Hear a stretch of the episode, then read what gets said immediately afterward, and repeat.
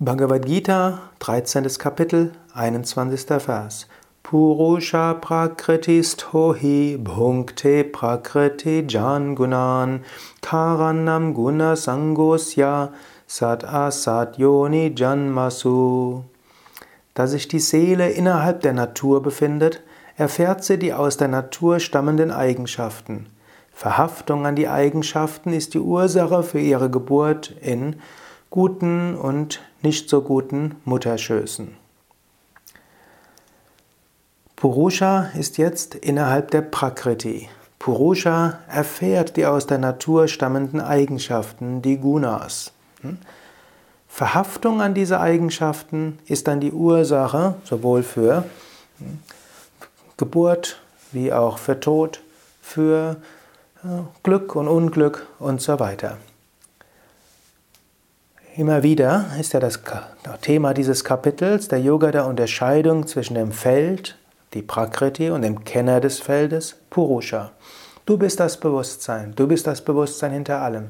Immer wieder werde dir bewusst, ich bin nicht der Handelnde, ich bin auch nicht hm, Vergnügen und Schmerz, ich bin auch nicht Anhaftung, ich bin auch nicht all meine Wünsche. Sei dir bewusst, all das ist Teil der Prakriti. Es gibt innere Prakriti, es gibt äußere Prakriti. Identifiziere dich weder mit dem einen noch mit dem anderen, sondern erkenne, ich bin das unsterbliche Selbst und beobachte, wann Verhaftungen kommen und wann Identifikationen kommen. Jemand spricht eine Weile freundlich zu dir, du kannst dich daran verhaften. Wenn du dich daran verhaftest, wirst du dich sehr ärgern, wenn er mal nicht freundlich zu dir spricht. Ein Mensch hm, Tut das, was du willst. Er wird das nicht dauerhaft tun. Sei nicht daran verhaftet, sondern nimm Menschen so an, wie sie sind und nicht nur wie sie jetzt sind, sondern wie sie in ihrem Potenzial sind und wie sie sich noch entwickeln mögen. Sei neugierig, was als nächstes kommt. Auch deine äußere Situation. Du magst vielleicht sagen, ah, jetzt habe ich sie endlich so, wie ich sie gerne hätte. Das kann morgen schon anders sein. Identifiziere dich nicht danach damit. Identifiziere dich auch nicht mit deinem Geld, identifiziere dich nicht mit deinem Auto, deinem iPhone, deinem Smartphone, deinem Podcast-Hörer, deinem Computer und so weiter. Und identifiziere dich auch nicht mit Menschen. Das ist vielleicht besonders schwierig. Ne?